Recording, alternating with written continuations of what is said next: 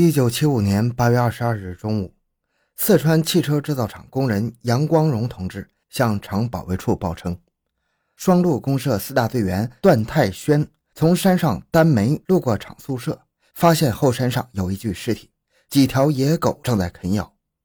厂保卫处立即派人保护现场，同时电告双桥区公安分局和重庆市公安局刑警大队。欢迎收听由小东播讲的《清华大学女生惨死荒野》。凶手身份令人震惊。回到现场，寻找真相。小东讲故事系列专辑由喜马拉雅独家播出。现场位于汽车制造厂八月山腰的茅草丛中，尸体侧卧在一个长三点七米、宽一点三米、深零点七到零点九的壕沟内。壕沟东壁有扁形的物凿土痕迹，东壁上边沿有踩踏痕迹两处。距壕沟十九米处发现卷着的烂面扇一把，扇把上有泥土。靠尸体脚端有拖痕，尸体周围无血迹，被泥土、杂草和乱石掩盖着，左腿裸露在外。扒开泥土、杂草，发现死者是女性，短辫子，上穿红白小花格的的确良短袖衬衣，银白色有机玻璃纽扣。第三颗纽扣脱落了，里面穿白色的女士背心，带有白色乳罩，下穿灰色的的确良长裤，白色的尼龙裤带，裤扣完好。左裤包内有1975年8月18日下午三点从大足县至双鹿的汽车票一张，四川汽车厂铸钢食堂菜票两张，花手帕包着黑灯新绒眼镜盒一个，内有近视眼镜一副，脚穿北京清河塑料厂出品的黑色女士凉鞋。尸体高度腐败，肌肉溶解，全身骨骼完好无伤，内脏腐烂，无检验条件。为了寻找杀人现场，侦查员在方圆一公里的山坡上进行了全面搜索，找到了死者的一颗扣子、一个发夹，发现了一处拖擦痕迹。沿痕迹方向至十米左右的石头处地上有挣扎痕迹。根据罪犯经历杀人、遗失、埋尸的犯罪过程分析，其身上可能沾附有血迹和现场有关的其他物质。于是提取了可供比对的泥土、植物样品二十余种。为了便于查找死者，将尸体移送医院保存。死者到底是谁呢？经深入访问现场周围群众，未发现有青年妇女死亡埋在山上的情况。现场附近的职工家属夏顺瑜、王小丽反映：八月十一日晚九点，见一男一女上山，男的在前面走，与女的相距二十米。女的身体看着很结实，戴有手表和有色眼镜。穿粉红色或者是白色的短袖衬衣，深色长裤，裤脚上卷，脚穿凉鞋，留有短辫。男的二十余岁，背有点驼，身材很高，体态较瘦，穿白色的短袖汗衫。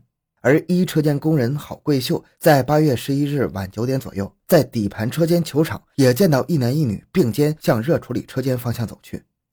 同一时间，冲压车间工人明华山在热处理车间门口公路上也看到一男一女边走边谈。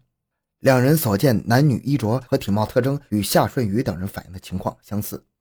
在访问过程中，不少群众还反映了北京来的清华大学学生、原四川汽车工人邓康来八月十一日失踪这一重要情况。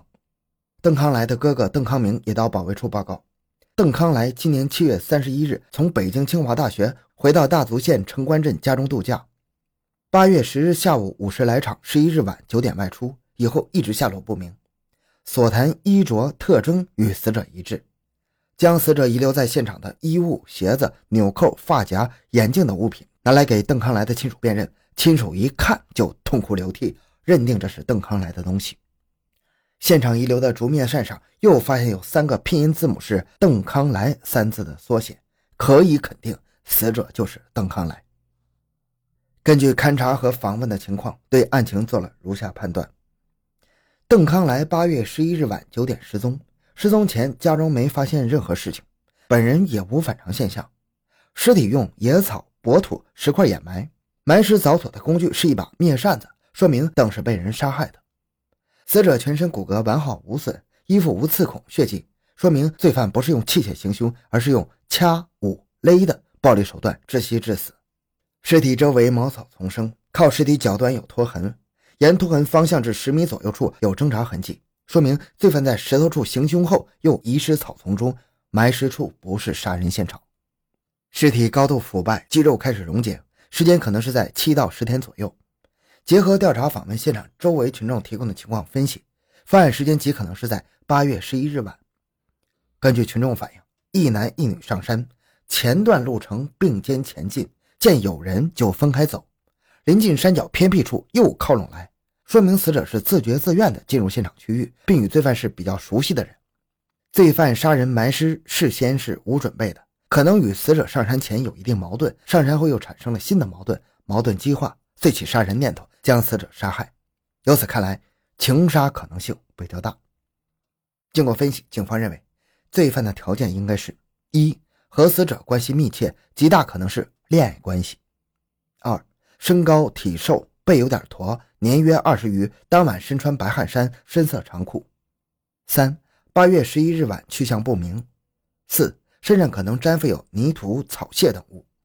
专案组从与死者有关的人入手开展调查，发现。庞辉宁嫌疑重大。庞辉宁，男，二十一岁，南京人，原四川汽车制造厂学徒工，现北京清华大学学生，暑假回家住汽车制造厂职工宿舍。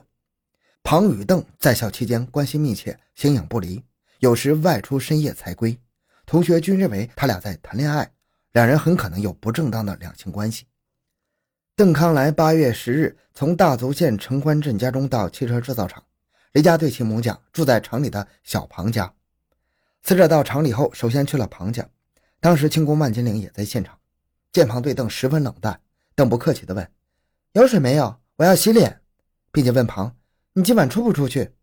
庞没有回答，邓就生气的走了。万金玲见了此情，还批评了庞：“为什么庞在北京时对邓那么热情，而回到家里又这么冷淡呢？”值得深思。犯案当晚。现场附近先后有七个人发现死者邓康来同一个男青年上山，其人特征与庞辉宁极其相似。访问庞辉宁的父母都说，八月十一日晚庞辉宁在家，当晚穿什么衣服记不得。群众反映，当晚清工董新建同庞出去过，董与庞关系密切，感情很深，但是找董调查却一问三不知，甚至给庞辉宁通风报信专案组同志认为。董新建是查清庞当晚去向和衣着的关键人物，必须把他争取过来。经过党组织多次的帮助教育，董新建终于转变了态度，说：“过去感情转不过来，现在说实话。八月十一日晚，我到了庞辉宁家，由于天热，我就和庞一道外出乘凉。谈了一会儿，庞提出我到汽车研究所去找李伯伯，一会儿就回来。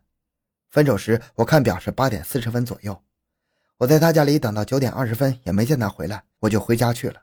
他当时穿的是白色短袖汗衫、灰色的确良长裤，脚穿夹趾拖鞋，带有手表，并写了揭发材料。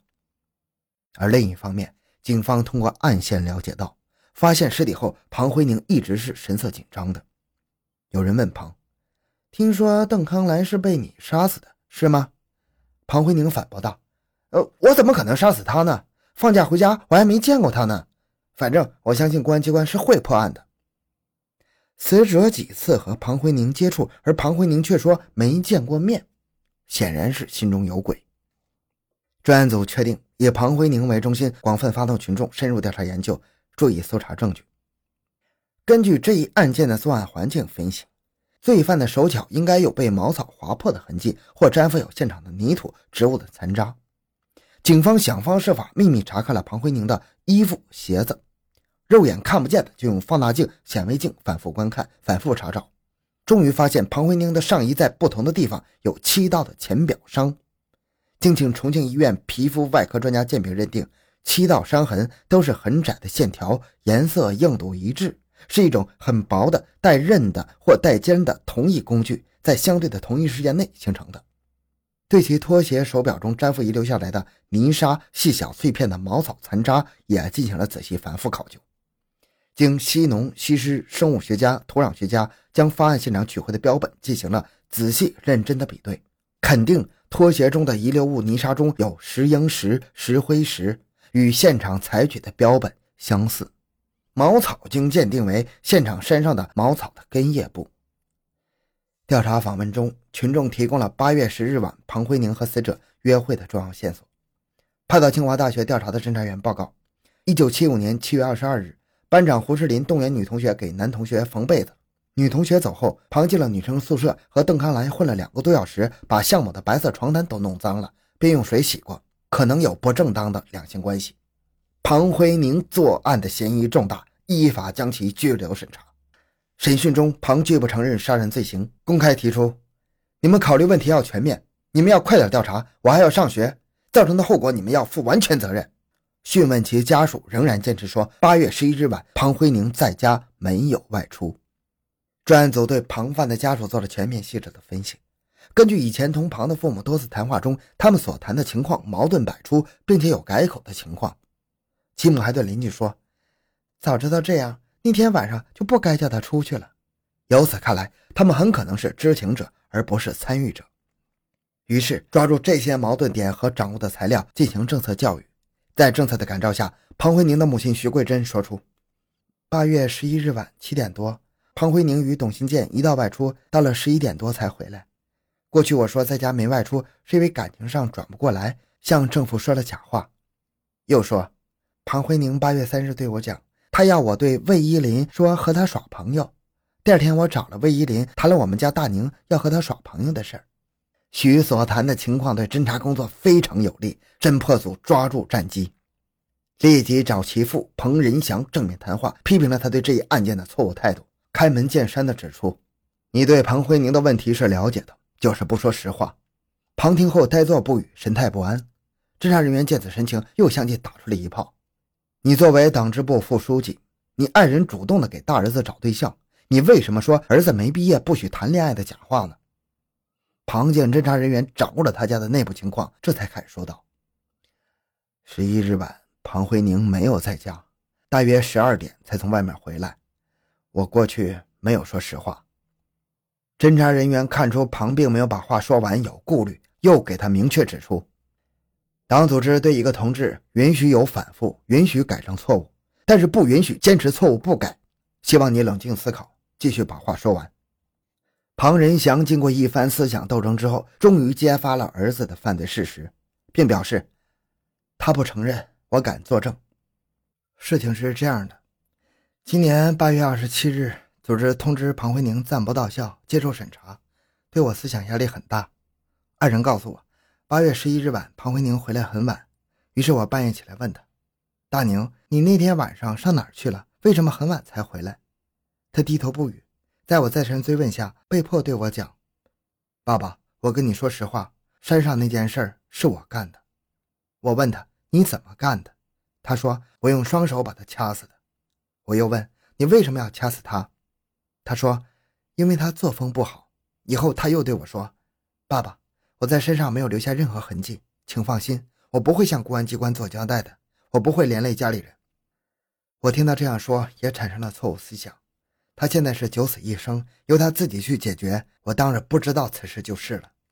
接着，庞仁祥又讲：“我还发现他有一块上海牌的手表，是邓康来的。”我就拿去放在灶孔里藏了起来。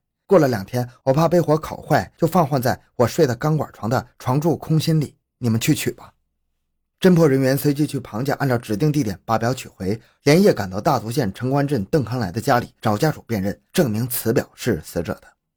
在确凿的证据面前，杀人凶手庞辉宁终于供认了杀害邓康来的全部罪行。一九七四年八月，庞辉宁看了黄色书籍《少女之心》后，很感兴趣。不仅将他抄下来保存，而且还到处找对象耍朋友。彭慧宁在清华大学读书期间，主动和邓康来谈恋爱，经常设想婚后的幸福家庭，关系十分密切。从1975年元月23日以来，三次发生两性关系。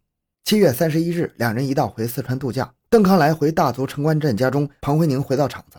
第二天，庞慧宁到厂领导家去耍，见其女儿魏依林不错，便产生了放弃邓康来、爱魏依林的思想。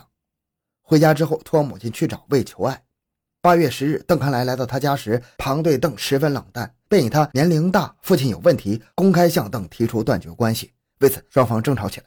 邓很生气地对庞说：“明天晚上八点半，在底盘车间球场等你，有事和你说，你必须来。”第二天，因为董新建在庞辉宁处玩，庞辉宁晚上九点才去，两人一同到后山的一块石头处坐下，双方又为断绝关系的事争吵起来。邓康来非常气愤地对庞辉宁说：“告诉你，我们六月份发生关系后，已经产生了后果。”庞辉宁听后，怕万一产生了后果，肚子大了就要暴露，那个时候一切就都完了。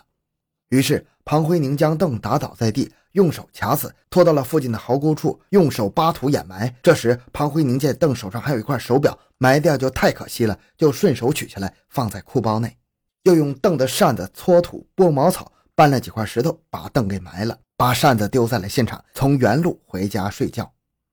经过与现场的情况比对，认定庞的供词与案情相符，就此铁证如山。好，这个案子就讲到这里。小东的个人微信号六五七六二六六，感谢您的收听，咱们下期再见。